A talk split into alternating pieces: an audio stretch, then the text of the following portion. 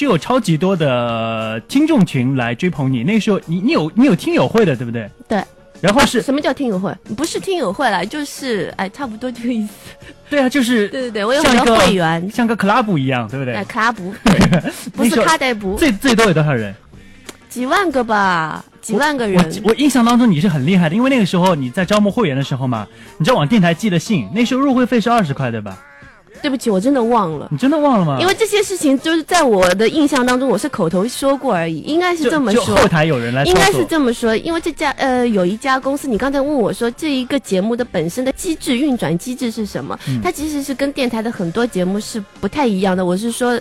一呃，运营的方式，嗯嗯那我只是被他们雇佣的一个主持人。其实他哦后面有一个制作公司来，来呃，操作买这些断事这样情的一个节目，就这个嗯节目是外面制作的。但是呃，不管是节什么样的一个制作形式，但是拥有那么多那么多支持你的听众，你你当时有有没有一种觉得哇，我是一个 super star 这样的感觉？因为哎，我第一次有这几万个种人感觉的时候是蛮蛮早的，应该是在九八年、九九年这什样么样的子。场合？然后我们办第一场听友见面会的时候，在一个叫九九大舞台的哎地方。呦，在西康路对吧？哦，我其实你你具讲体老师我我这个我不记得了。对具体的地址我真的不记得，那里的环境我也都不记得了。然后呢，我们发了票子，后来发现说票子不够够发，发然后来的人太多了。嗯那那个时候就很担心会不会出现一些安全情况，嗯然后要找警察来怎么样？那个时候我们还没有懂得什么要批文之对类的。对对对对，后来那些保安。那天我们办完活动，坐电梯下去的时候，保安跟我说：“